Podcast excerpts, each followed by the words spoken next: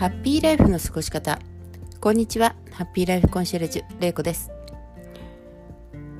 あの世の中にはねすごく若く見える人っていますよね。私の周りにもとても実年齢と思う、えっと、こう比べてですね見た目年齢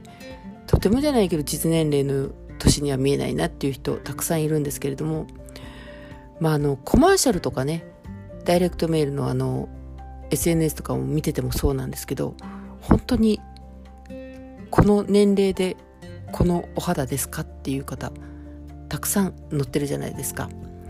でねもうああいう方はもう素晴らしいなって思うんですけどまあひとえに、まあ、サプリメントとかまあ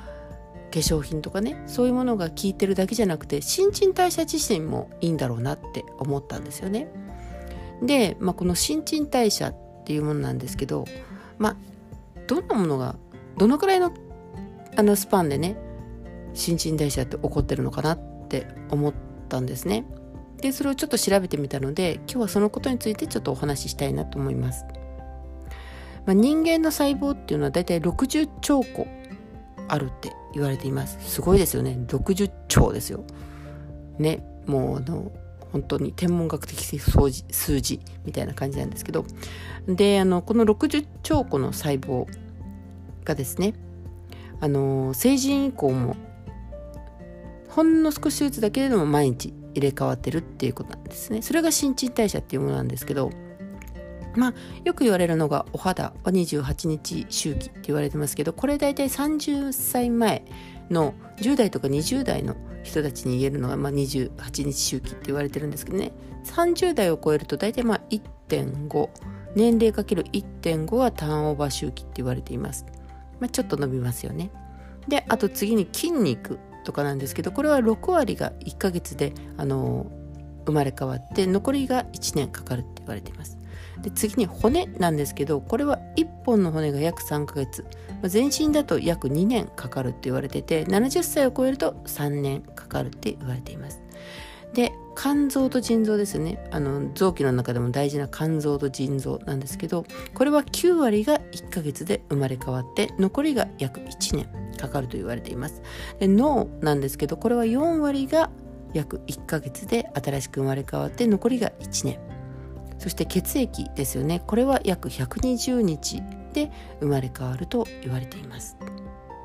え確かにね新陳代謝のスピードはお肌と同じあの骨もねあの2年か3年になるということであの年を重ねること中高年になればなるほど、まあ、低下していく新陳代謝のスピードターンオーバーのスピードは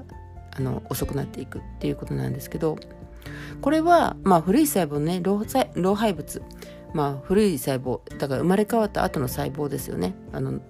があの体の中に残りやすくなってその影響が体の変化として現れるって言われててでも体の変化にはね個人差があるって言われてるんですよね。であのどんなものかっていうと遺伝的要素は2割で環境的あの要因が8割と言われています。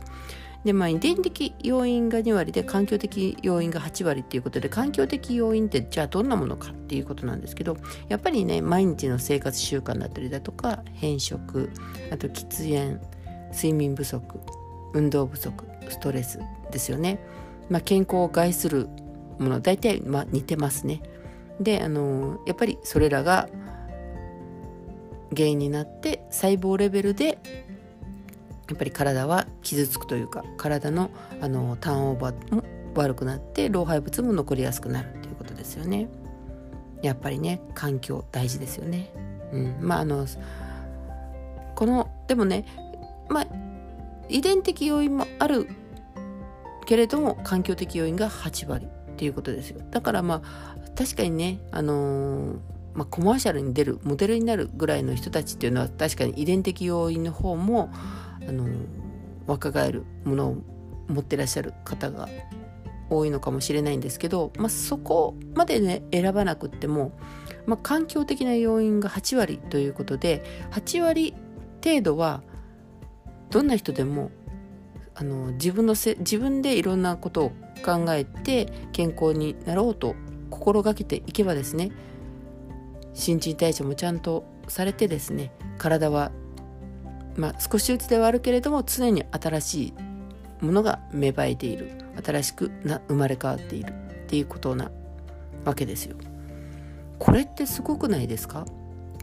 やっぱりねあの人生100歳時代と言われている中で毎日でも少しずつ自分がねあのちょっとしたことを心がけるだけで新しくなって生きやすくなるっていうことすごいですよね。でこれってとっても希望が持てるじゃないですか。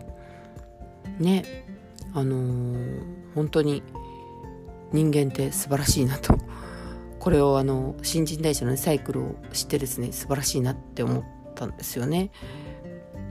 うん、ほぼほぼねあのまあ骨とかは3ヶ月かかるって言われますけど、まあ、筋肉も6割は1ヶ月だし肝臓腎臓に関してはまあ9割方ほぼほぼ1ヶ月で新しくなるっていうわけでで脳もね4割は1ヶ月なわけですよ。だいたい1ヶ月ぐらい経つと体のねさまざまなところで新しい細胞が生まれてくれてるっていうのはなんかこう元気出ますよね。うん、1ヶ月経った私は若返っている なんてね思うと とってもあの素晴らしいなって思うんですけどでまあでもね確かにあのこの環境的要因っていうことに上がった、まあ、生活習慣だとか、まあ、変色喫煙睡眠不足運動不足ストレスこうやって、あのー、まあ、これを整えれば8割方良くなるっていうことでもあるけど反対に言えばこれを整えないと8割方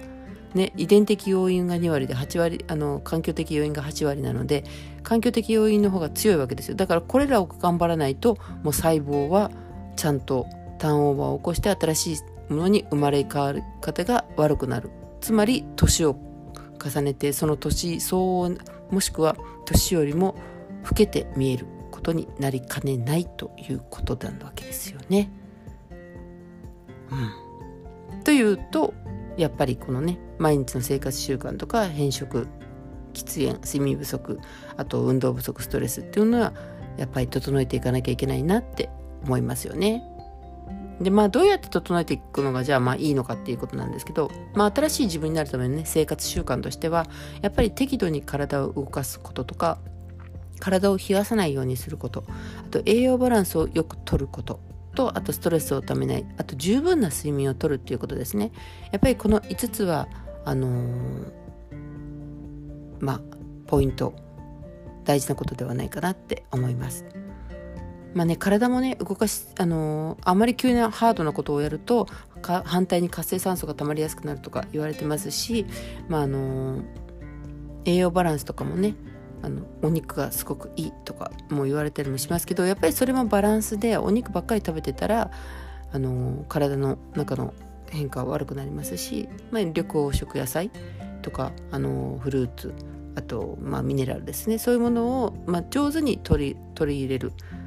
っていうこと大事になってきますしあともうストレスとかもね知らないうちに溜まったりとかするのでやっぱり上手に逃していくっていうことを覚えなきゃいけないしあの睡眠とかもね仕事とかまあ私もそうですけど仕事とかによってはなかなか十分な睡眠って取れないっていうふうにあるかもしれないんですけど、まあ、自分に合った睡眠時間っていうものをねちゃんと見極めてそして、まあ、あのよくやれるようにお布団とかねパジャマとか。その寝具というものですよね。自分が寝る時に身につけるもの。あとは使っているもの。そういうものを、まあ、寝やすいもの。寝心地のいいものに変えてより良い質の睡眠を得るっていうことをしていただけるとまあ環境的要因っていうものも整っていきやすいのかなって思います。ね。あの年を重ねるとねなんかいろいろ悪いことばっかりが起こるみたいな感じのこと言われますけどよく言われるように今日の自分が一番若いっていうことで今日何かを始めるっていうことで明日からの自分がまたより良くなっていくっていうことを思うとまあね一日でも早くいろいろなことを整えていきたいもんですね。まあ私もねまだあのまあやりかけてるというか やっぱりあのあんまり偉そうなことを言えない部分もあるわけですよ。ねあの食生活にしてもやっぱりあのこのシフト制というねこのなんていうあの不規則な生活をしてたりとかするのでやっぱり気にあのちゃんと気をつけてないと魚を取らないだとかお肉とかもね取りにくくなったりとかしますし、まあ、さっき言ったみたいに睡眠も少なくなったりとかもしますし、うん、あとそうですね。寝る時についつい暑いので今の季節は暑いのであのクーラーとかをつけっぱなしにすると体が知らないうちに冷えていたりっていうこともあるんでやっぱり気をつけなきゃいけないなと思いますしあなたと一緒に、まあ、丈夫な体元気な体あと年よりも若い細胞を持っている体になっていきたいなと思います。はい。今日も最後まで放送をお聴きいただきありがとうございました。あなたも細胞レベルで今日も笑顔でありますように。ハッピーライフコンシェルジュ玲子でした。ではまた。